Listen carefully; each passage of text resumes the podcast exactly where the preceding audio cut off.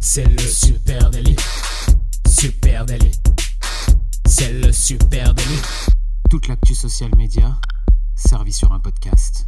Salut à toutes et à tous, je suis Thibaut Tourvieille de La Broue et vous écoutez le Super Daily. Le Super Daily, c'est le podcast quotidien qui décrypte avec vous l'actualité des médias sociaux. Ce matin, on parle de Facebook Rights Manager et pour m'accompagner, je suis avec Adjan Chelil. Salut Adjan. Salut Thibaut, ça va? Je suis en pleine forme. Eh bah oui, je vois ça. Voilà. Vous, l'aurez peut-être pas, on vous le laissera peut-être pas euh, à l'intérieur, mais alors il s'est défoulé sur le jingle, il a tout donné. Ouais, je... Il est au Stade de France, sa tête. je sais pas pourquoi, il y a des matins comme ça. hein. Ouais, mais tant Euh, mieux, tant mieux. Donc, je disais, on parle de Facebook Rights Manager. Facebook a annoncé une extension de son outil Rights Manager. Je vais le dire en français, Rights Manager. Ceux qui ne connaissent pas, on va vous expliquer ça tout à l'heure, euh, qui détectera désormais automatiquement les violations de droits d'auteur sur les images et ça risque sérieusement de changer la donne. Ouais, ouais, ouais, c'est quand même une, euh, une grosse annonce hein, de, de Facebook. En tout cas, si ça se met en place, ça pourrait changer euh, drastiquement la manière dont on utilise même les réseaux sociaux et la manière dont sont gérés euh, jusque-là les, les droits autour des images qui sont publiées sur les réseaux sociaux. Donc, ça peut être franchement une mini révolution quand même hein, sur des plateformes telles comme Instagram. On va rentrer dans le détail, mais c'est des gros changements. Ouais. Alors, on va revenir sur l'outil Rights Manager de Facebook. Euh, il est possible hein, que vous n'y ayez, vous n'y ayez, oula, vous n'ayez jamais eu besoin d'utiliser. Ça, c'est quand se met trop en, trop en forme. Ah, trop Manager. Qu'est-ce que c'est? C'est un outil pour aider les créateurs et les éditeurs à gérer leur propriété intellectuelle. hein. C'est un outil vraiment costaud euh, qui a été intégré à la plateforme Creator Studio de Facebook et il est conçu eh bien, pour les personnes qui souhaitent contrôler quand, comment et où leur contenu est partagé sur Facebook et Instagram. Oui, aujourd'hui, tout le monde n'a pas accès à, à cette espèce de gestionnaire de, de droits d'image euh, sur Facebook. C'est réservé qu'à certains euh, créateurs de contenu. Euh, et justement, bah, la grosse nouvelle, c'est que Facebook réfléchit à globaliser ce, ce gestionnaire de droits et, et l'ouvrir à beaucoup plus de monde. Ouais, jusqu'à présent, Facebook Rights Manager, c'est pas une nouveauté. hein. Cet outil, il existait déjà et il existait notamment pour la gestion des vidéos et notamment des sons. Euh, le principe de Rights Manager, c'est que les labels, les artistes, et- etc., déposent leurs sons sur cette plateforme, disent Yes. ces droits euh, m'appartiennent et peuvent décider ensuite eh bien, euh, de ce qu'ils autorisent les autres à faire avec. Est-ce que tu peux intégrer euh, ce son-là dans ta vidéo? Qu'est-ce qui se passe si quelqu'un l'utilise malgré tout? Est-ce que ça coupe le son? Est-ce que ça bloque la vidéo? Quoi qu'il advienne, en tout cas, tu en es alerté et c'est ce qui explique, chers amis, hein, vous avez peut-être déjà eu ce problème, que quand vous envoyez vos vidéos de vacances avec euh, Ed Sheeran dans le fond, eh ben, ça ne passe pas sur Facebook. Ouais, alors ça, arrive encore plus. euh, des fois, ça le bloque directement quand c'est des vidéos comme ça. Mais moi, j'ai surtout vu ça avec des lives hein, qu'on a fait. Alors, euh, si vous vous amusez à jouer à des blind tests pendant des lives ou des choses comme ça, il suffit que vous laissiez la musique un tout petit peu trop longtemps, plus de 10 secondes ou 8 secondes. Je sais plus exactement ce que c'est le temps autorisé, mais vous recevez une notification de la part d'Universal. hein. Facebook et Uni- Universal qui vous dit hop, hop, hop, hop, ça c'est de la musique qui m'appartient. Donc, là, les 10 secondes que tu mis ici, on va les faire sauter. Donc tu n'as plus du tout de son sur ta vidéo, voilà. Et, donc effectivement sur Facebook Rights Manager, tu peux déterminer euh, différentes options. Tu peux paramétrer euh, tel et tel pays, euh, les droits je les possède dans tel autre. Tu peux, tu peux décider si c'est blocage ou s'il faut absolument attribuer un crédit via dans le lien. Donc sur ta vidéo, il y a un petit crédit qui dit le son appartient à un machin. Voilà, c'est quand même un outil assez poussé. On vous met le lien vers rightsmanager.fb.com si vous êtes vous-même, je sais pas, rappeur et vous avez un groupe qui s'appelle Valencia dans les pentes de la Croix-Rouge. Par hasard, par hasard. Voilà, je pense évidemment à toi, Jan. Euh, ça, c'est ce qui était déjà existant. Et la grosse nouveauté, c'est l'annonce qu'a fait euh, la semaine dernière euh, Facebook concernant l'ouverture de cette plateforme aux images.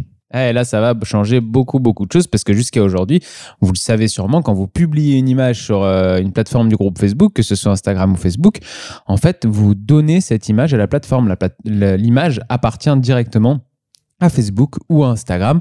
Donc ça changerait beaucoup de choses si d'un coup, bah, cette image, vous, euh, vous, vous aviez des droits dessus. hein. Ça, ça renverserait complètement le fonctionnement puisque ce serait plus Facebook et Instagram, ou en tout cas, ils vous laisseraient des droits sur l'image, alors que jusqu'à aujourd'hui, vraiment, l'image leur appartient. Une fois que vous l'avez postée, elle vous appartient plus. Oui, en, en théorie, sauf que tu restes toujours protégé par le droit d'auteur. hein, euh, mais en Bien tout sûr. cas, effectivement, le droit d'usage pour l'instant est un peu flou et il y, a des- il y a des périmètres de flou euh, avec euh, Rights Manager intégrant les images. Bah, qu'est-ce que ça va permettre? Ça va permettre qu'une marque comme National Geographic, hein, qui est connue par exemple pour la qualité de ses images, et évidemment qui est la source de pas mal de copier-coller hein, sur les réseaux sociaux, si euh, National Geographic téléchargeait ces photos sur le gestionnaire de droits de Facebook, eh bien elle pourrait alors surveiller où elles apparaissent, hein, euh, comme sur les pages Instagram d'autres marques par exemple, et, éventuellement le bloquer, décider de dire non, ces images-là, elles sont à moi.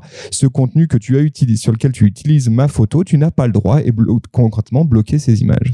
Ouais, alors euh, effectivement, c'est vraiment ça. C'est les personnes qui vont pouvoir utiliser ce, gestionnaire de droits d'image pourront recevront après même une notification où, Facebook leur dira euh, attention, votre image apparaît euh, sur la page de telle marque ou sur la page de telle personne.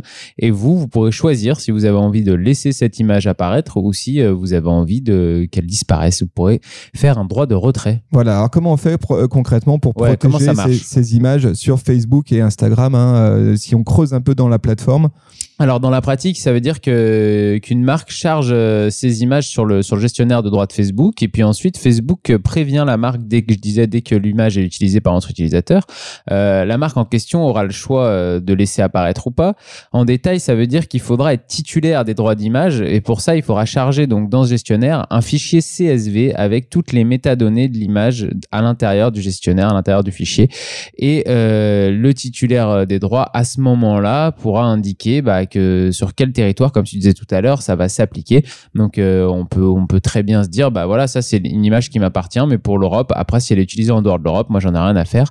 Et dans ce cas-là, Facebook vous prévient même pas si elle est utilisée en dehors de l'Europe. Ouais donc c'est super intéressant évidemment pour les, photographes, pour les euh, créateurs de contenu.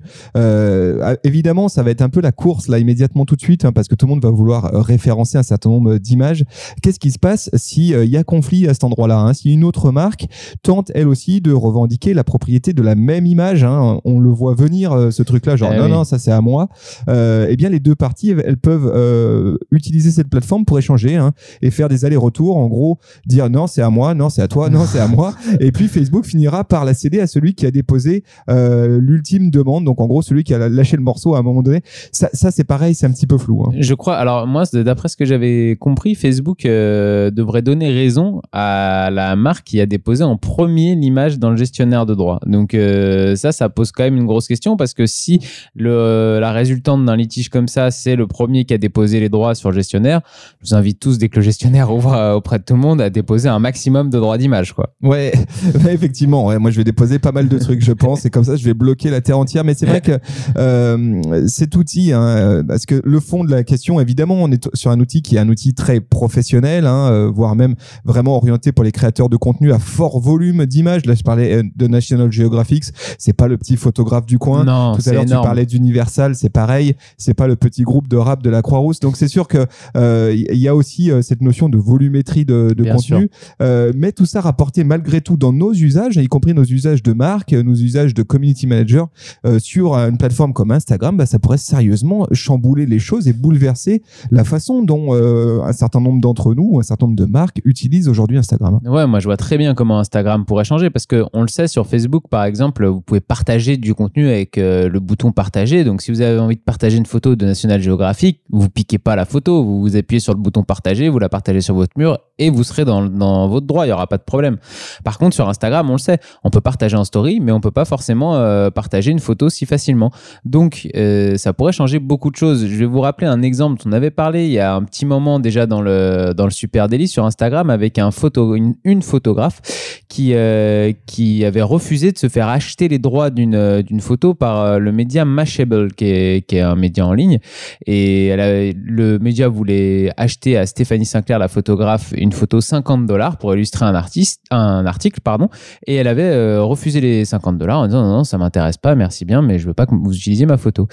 Mashable avait alors tout simplement intégré le post Instagram avec la photo dans son article Ils pour fait un embed, quoi. Ouais, voilà, un embed de, de la, du post Et euh, Stéphanie Sinclair a donc porté plainte en se disant genre attendez, je vous ai refusé d'utiliser ma photo pour illustrer votre article et vous le faites quand même.